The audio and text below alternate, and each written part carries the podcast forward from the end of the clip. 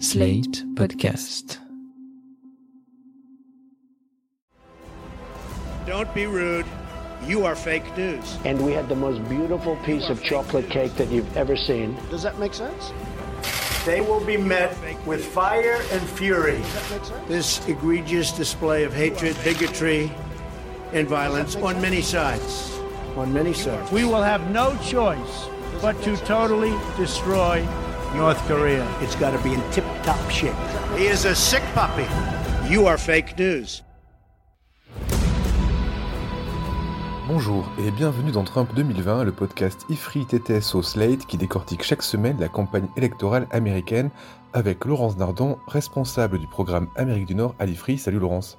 Salut Christophe. La semaine dernière, nous vous avons parlé du grand plan de relance proposé par les démocrates si Joe Biden était élu, ce plan qui s'appelle Build Back Better. Cette semaine, nous allons nous intéresser à la politique étrangère des États-Unis en matière commerciale en nous focalisant sur les échanges avec l'Europe. Il y a actuellement un certain nombre de disputes en cours, on peut même parler d'une guerre commerciale lancée par Trump contre l'Union européenne. Nous allons donc examiner ces relations commerciales transatlantiques et nous demander en quoi elles pourraient être modifiées si Joe Biden était élu. Ce sera aussi l'occasion de parler d'un sujet très important, un peu compliqué, qui est celui des sanctions commerciales, un instrument très efficace utilisé par Washington, entre autres contre les entreprises françaises et européennes. Allons-y Laurence, commençons par des chiffres. Que pèsent les échanges transatlantiques? Oui Christophe, selon les données du département du commerce américain et de l'organisme européen Eurostat, les échanges de biens et services entre les États-Unis sont très importants. Tout additionné, biens, services dans les deux sens, cela représentait presque 1300 milliards de dollars en 2018. À peu près 800 milliards pour les biens et 450 milliards pour les services. Plus près de nous en 2019, les États-Unis ont exporté près de 270 milliards de dollars de biens vers l'Union européenne, ce qui fait de cette dernière le premier marché pour les exportations américaines. Et dans l'autre sens, les États-Unis ont importé environ 450 milliards de dollars de biens européens, ce qui fait de l'Union européenne le deuxième fournisseur des États-Unis après la Chine. Résultat, en 2019, les États-Unis ont eu un déficit commercial de près de 180 milliards de dollars, 150 milliards d'euros, avec l'Union européenne. Et la tendance est à la hausse pour ce déficit côté américain. Il a cru de 11% entre 2018 et 2019. Et en 2020, rien qu'entre le mois de janvier et le mois d'août, le déficit commercial américain vis-à-vis de l'Union européenne s'élevait déjà à plus de 113 milliards de dollars. Et en matière de relations euh, commerciales entre France et États-Unis, qui est perdant Laurence? Eh bien, ce sont les États-Unis. Ils ont un déficit commercial de 20 milliards de dollars avec la France en 2019, un chiffre qui est régulièrement en hausse depuis plusieurs années. Excellente nouvelle Laurence, mais est-ce que vous pourriez nous dire ce qu'on s'échange concrètement entre Union européenne et États-Unis? Eh ben écoutez, si on prend les postes d'achat par ordre décroissant de prix, en 2018, les États-Unis nous ont vendu des avions, des machines, du pétrole, des instruments médicaux et des médicaments, et puis du soja. Dans l'autre sens, cette même année, nous leur avons vendu des machines, des produits pharmaceutiques, des véhicules, hein, sans doute les voitures allemandes, des instruments optiques et médicaux, nous aussi, des machines électriques. Et puis, l'Union européenne est le deuxième fournisseur de produits agricoles pour les États-Unis après le Mexique. Ce sont plutôt des produits transformés, hein, pas du soja, mais plutôt du fromage ou des alcools. Et Ces relations commerciales entre l'Europe et les États-Unis, Laurence, elles sont régies comment? Eh bien, ce sont les règles générales de l'OMC qui s'appliquent au commerce transatlantique. Et pourtant, c'est pas faute d'avoir essayé de mettre en place un traité particulier entre les deux rives de l'Atlantique. Le serpent de mer dont on parle vraiment depuis les années 90, c'est le TAFTA, le traité de libre-échange transatlantique, Transatlantic Free Trade Agreement. Rappelez-vous, il y a eu un premier projet qui a été négocié dans le cadre de l'OCDE dans les années 90. C'était après la chute de l'URSS, l'époque du libéralisme triomphant. On parlait à l'époque du consensus de Washington. Mais euh, ce premier projet a échoué parce que les négociateurs prévoyaient de mettre en place un mécanisme de règlement des différends par arbitrage, ce qu'on appelle l'ISDS, et c'était considéré par les opinions publiques déjà à l'époque comme très défavorable aux États qui risquaient de se faire dicter leur conduite par les entreprises étrangères au final. Il y avait de nombreux exemples qui circulaient à l'époque, notamment celui des firmes de cigarettes qui obligeaient les États à défaire leurs régulations contre le tabagisme. Et puis, sous Obama, on a recommencé à discuter, ce qui a entraîné le redémarrage de cycle de négociations à partir de 2013. Cette fois-ci, on parlait plus vraiment d'un TAFTA, mais d'un Transatlantic Trade and Investment Partnership, le partenariat de commerce et d'investissement transatlantique, TTIP. Mais ces négociations ont à nouveau échoué parce que la crise de 2008 est passée par là et depuis très largement le libre-échange est considéré comme destructeur. Plus concrètement, ce sont les opinions publiques allemandes et françaises qui ont refusé de voir arriver les produits alimentaires américains. Oui, on se souvient des nombreuses mises en garde contre le fameux poulet au chlore, par exemple. Oui, les négociations sont donc à l'arrêt depuis 2016 et ça s'est pas arrangé après avec l'arrivée de Trump au pouvoir parce que lui souhaitait mettre en œuvre des deals bilatéraux avec les pays européens, ce qui bien sûr est interdit par les règles de l'Union européenne qui négocie à 27. Si Joe Biden est élu, est-ce que les négos sur un TAFTA pourraient reprendre? Eh ben franchement, je ne crois pas parce que Biden a évolué sur les questions commerciales. Il avait défendu le libre-échange vraiment euh, de manière résolue quand il était vice-président d'Obama entre 2008 et 2016, mais il a bien compris que les classes moyennes occidentales ne veulent plus de ces accords et si on va sur son site de campagne, on lit There is no going back to business as usual on trade, qui est sa position, c'est-à-dire on ne reviendra pas en arrière sur les questions commerciales. Oui, difficile de rester sur le statu quo après avoir euh, établi un programme plus à gauche avec euh, l'aile euh, plus radicale du parti. Du coup, comment ça se passe pour la guerre commerciale en cours entre les États-Unis et le reste du monde? Trump a lancé une guerre commerciale en effet contre le monde entier. On parle beaucoup de celle qu'il a lancée contre la Chine, mais il y en a aussi une avec les Européens. Côté US, elle est fondée sur le concept d'agression économique, un concept qui a été introduit en 2017 dans les textes officiels aux États-Unis, donc il date de l'époque Trump. Ce concept d'agression économique, il est fondé sur deux lois américaines. La première, c'est le Trade Expansion Act de 1962, et plus particulièrement sa section 232, qui permet au président de prendre des mesures unilatérales pour restreindre certaines importations au nom de la sécurité nationale, ça c'est très important. La deuxième loi, c'est le Trade Act de 1974, avec deux paragraphes. Le paragraphe 201 qui autorise des mesures temporaires de défense commerciale, et surtout le paragraphe 301 qui autorise la suspension des concessions tarifaires en vigueur ou qui autorise l'imposition de mesures de restriction non tarifaires si un partenaire ne respecte pas ses engagements ou se livre à des pratiques déraisonnables entravant le commerce américain. Alors, ce qu'il faut noter, c'est que ces dispositions qui ont été très peu utilisées dans le passé, elles sont bien antérieures aux règles de l'OMC, elles sont totalement unilatérales, hein, ce sont les États-Unis qui les mettent en place, et conséquence, on considère qu'elles sont une violation des règles du commerce international posées par l'OMC. Et aujourd'hui, quels sont les points de crispation dans nos relations commerciales? Ben, il y en a plusieurs. Alors, je vais vous parler en premier de l'acier et l'aluminium. Trump, en mars 2018, a invoqué justement la section 332 du Trade Expansion Act et a mis en place des droits de douane sur les importations américaines d'acier, 25%, et d'aluminium, 10%.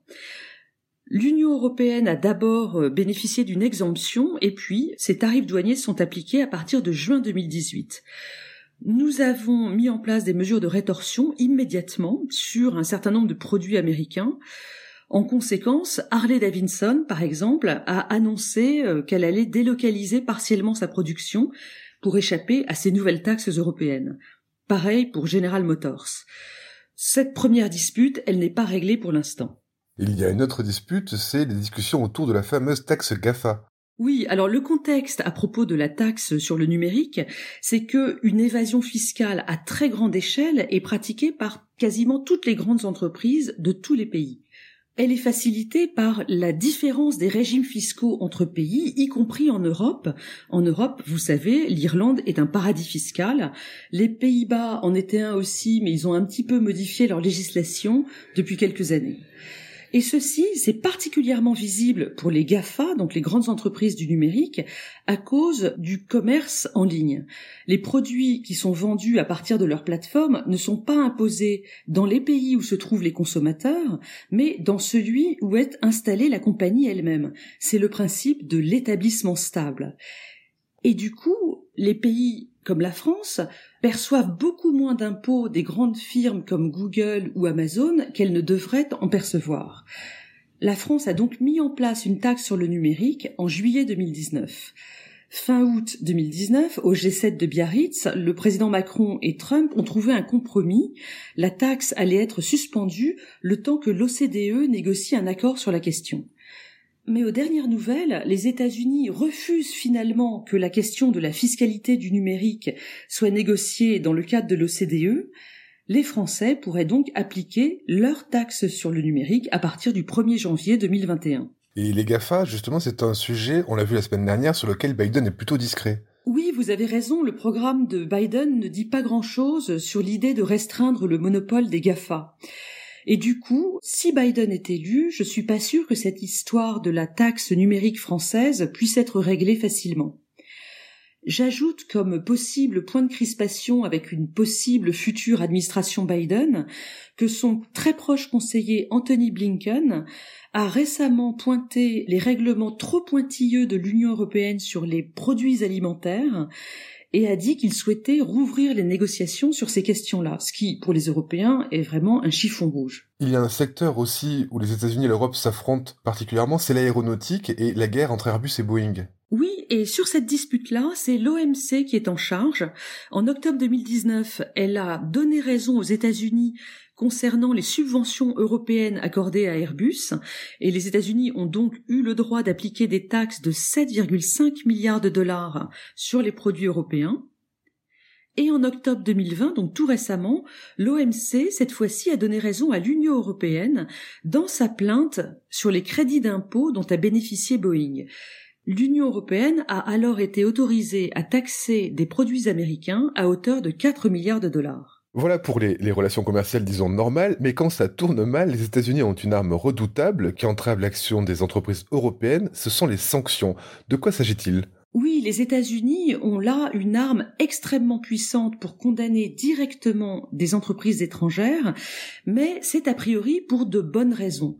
Parce que les sanctions interviennent lorsque les entreprises ne respectent pas, d'une part, les lois américaines contre la corruption, et d'autre part les embargos américains qui sont mis en place pour des raisons de politique étrangère.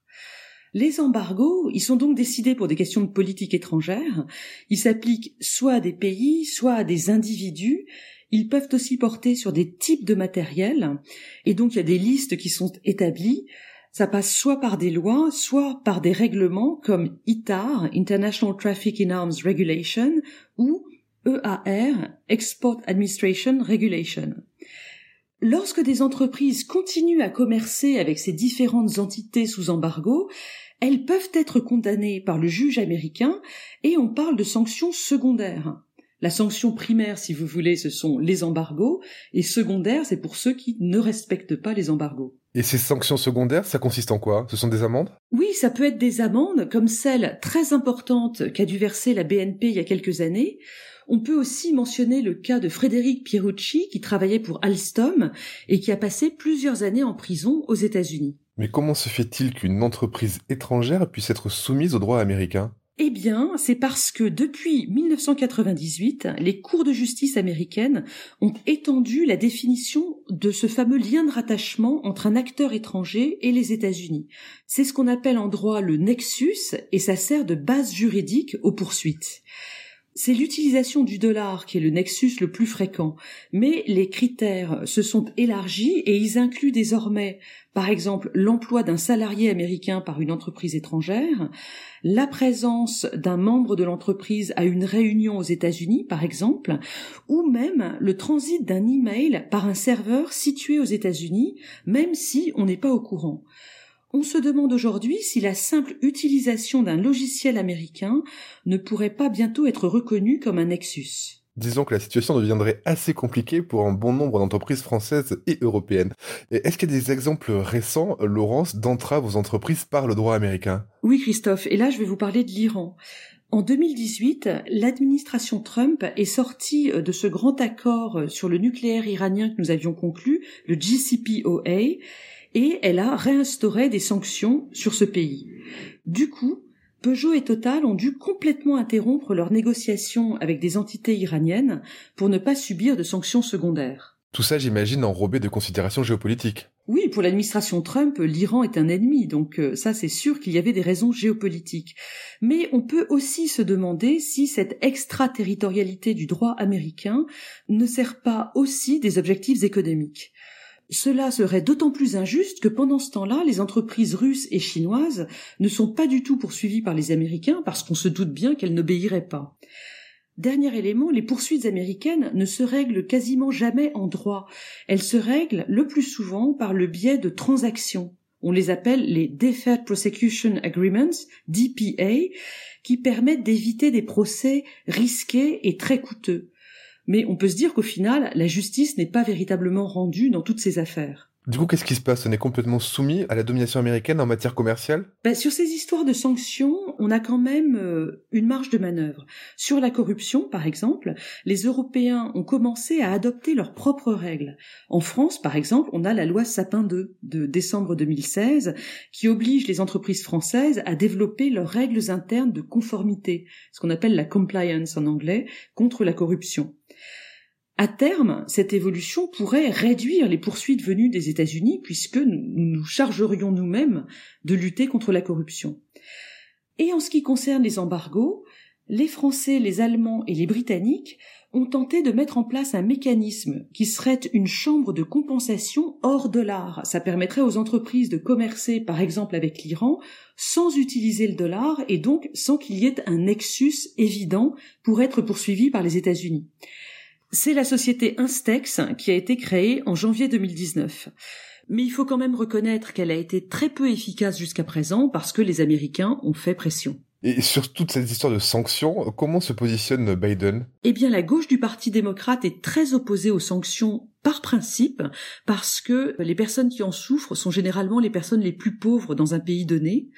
Biden, quant à lui, a fait savoir qu'il tenterait une réconciliation avec l'Iran, et c'est peut-être sur ce point-là qu'une administration Biden changerait le plus la donne sur les questions commerciales transatlantiques. Ce qu'on comprend en vous écoutant aujourd'hui, Laurence, c'est que Biden ou Trump, les États-Unis auront toujours un avantage majeur dans le jeu commercial avec l'Europe. Merci, Laurence, pour ces explications.